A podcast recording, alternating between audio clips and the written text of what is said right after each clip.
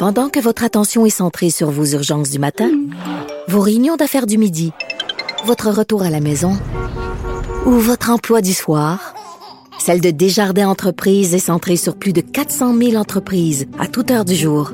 Grâce à notre connaissance des secteurs d'activité et à notre accompagnement spécialisé, nous aidons les entrepreneurs à relever chaque défi pour qu'ils puissent rester centrés sur ce qui compte, le développement de leur entreprise. Et tout de suite, une histoire qui fait jaser. Depuis hier, Vincent en a parlé à la fin de l'émission.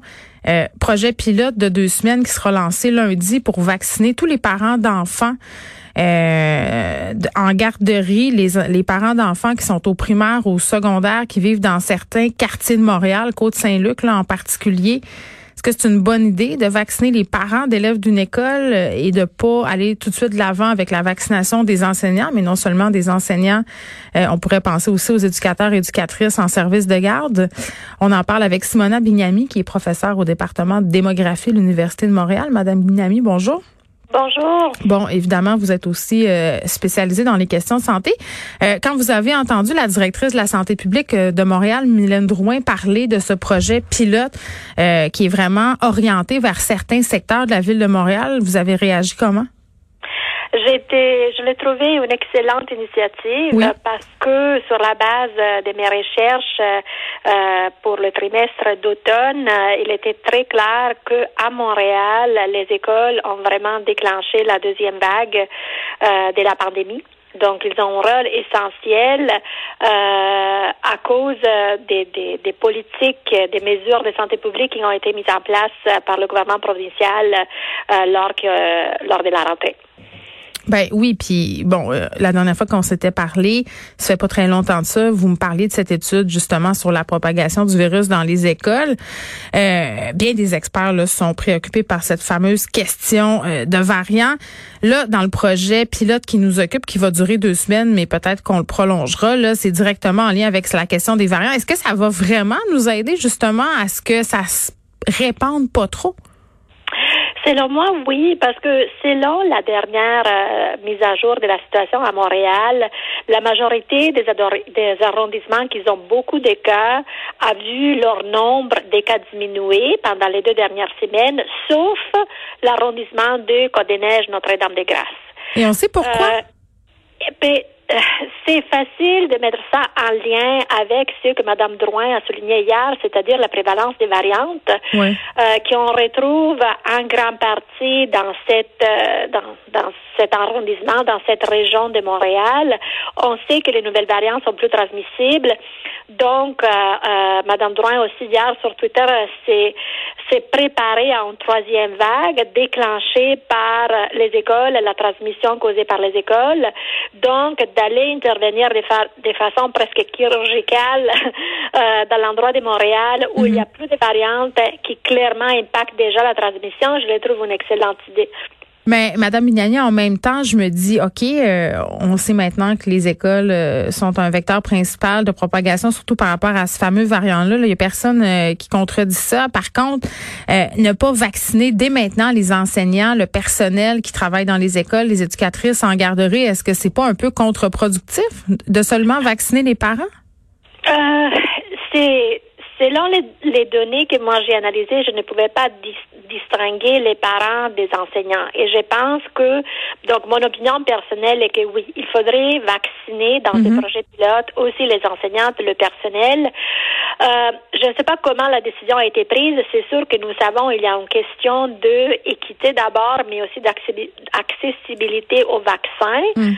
Euh, donc, j'ai trouvé euh, très important qu'hier, le ministre Roberge, en tout cas, a assuré que les enseignantes euh, seront et le personnel sera vacciné aussi dans, dans ces écoles. Oui, dans la foulée de ce projet pilote, mais pas tout de suite, pas au départ. On nous dit par ailleurs que c'est à l'étude. Là, vous êtes spécialiste de la démographie. Est-ce que on peut supposer que dans ces quartiers-là, il y a plus de cas parce qu'il y a plus de monde? Euh, plus de monde, pas nécessairement. Sur la base des analyses que j'avais faites, c'est vraiment une question de proportion des ménages euh, selon le revenu, mais aussi selon le nombre des, des enfants dans, dans, le foyer. Okay. Euh, donc, c'est vraiment une question de euh, la taille du ménage mm. autour des enfants en âge scolaire, parce que rappelez-vous que euh, Québec est la seule province qui, encore aujourd'hui, ne permet pas l'enseignement à distance optionnel, qui a jamais réglé les questions de dans les écoles. Euh, et donc, où on sait que, que cette insuffisance des mesures mm. a des retombées importantes pour la transmission. Oui, puis parce qu'il y a quand même des gens qui ont sauté aux conclusions rapidement. Euh, puis je suis pas en train de dire que je suis en accord avec ces théories-là du tout, mais ce qu'on entend depuis hier, c'est bon. Ben on vaccine dans certaines communautés, ces quartiers-là qui ont une forte concentration de plusieurs plusieurs communautés. Ce sont des quartiers éminemment multiethniques. On parle aussi de la communauté juive. Euh, les gens disent ben c'est ça, on va vacciner euh, ces personnes-là qui ne suivent pas les consignes. Moi, j'ai, c'est sûr qu'il y a eu certaines, euh, certaines déclarations dans les journaux de non-respect des consignes sanitaires. Euh, j'ai aucune, euh, aucune information, aucune expertise pour pouvoir vous dire oui qu'il y a euh, une évidence empirique incontrovertible que c'est la responsabilité de non-respect des consignes. Moi, ce que je peux vous dire, qu'il est clair même du mois de janvier mm. que les écoles, c'est eux que la transmission de la COVID se passe depuis le mois de janvier. peu importe l'école. C'est vraiment, c'est vraiment l'école. Donc, si, si dans le contexte du déconfinement que le gouvernement du Québec a annoncé à partir de la semaine prochaine, si on veut vraiment prévenir cette fois-ci la troisième vague, c'est là qu'il faut intervenir. Bon, euh, un autre euh, sujet que j'avais bien envie euh, d'aborder avec vous, Madame Bignami, c'est celui des entreprises là, qui vont être mises à contribution dans l'effort vaccinal. On aura bon des entreprises qui vont mettre l'épaule à la roue. Ça, est-ce que c'est est-ce que ça va vraiment faire une différence?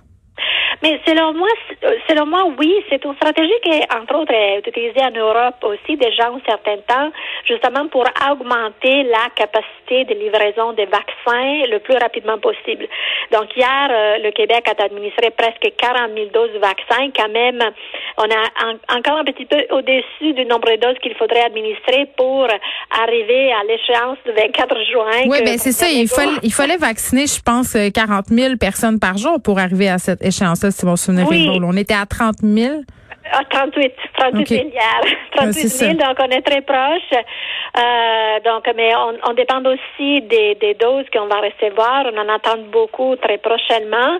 Rappelez-vous aussi que on, on, parle, on confond toujours, euh, on va être vacciné, mais on parle de première dose de vaccin.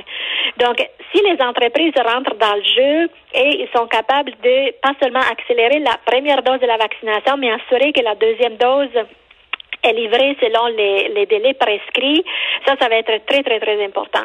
Oui, puis il y a la question aussi que ces entreprises-là, elles sont situées un peu partout au Québec parce qu'on sait que l'accès au vaccin, c'est peut-être un peu plus compliqué quand on n'est pas dans un grand centre. Là aussi, ça sera peut-être utile. Oui, tout à fait, parce qu'on parle, on met l'accent justement sur la reprise économique.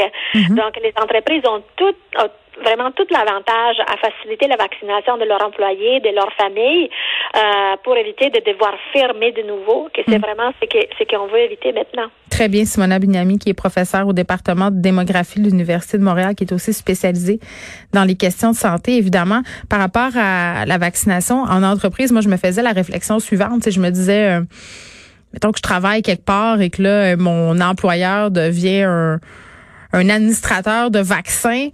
Euh, est-ce que les employés vont ressentir une pression de se faire vacciner? Dans quelle mesure aussi l'entreprise peut-elle exiger euh, de ses employés de se faire euh, vacciner? Ça, on en a déjà parlé avec Nicole Gibault, mais ce sont des questions éthiques qui vont se poser. Mais ce que je trouvais intéressant, parce que, à mon sens, c'est une initiative qui est vraiment qui est vraiment positif que les entreprises s'impliquent dans la campagne vaccinale, c'est que ce ne sera pas seulement les employés qui vont pouvoir être vaccinés, euh, ce sont aussi leurs familles. Donc, vous voyez, là, euh, ça peut aller assez vite si on vaccine des employés et leurs familles.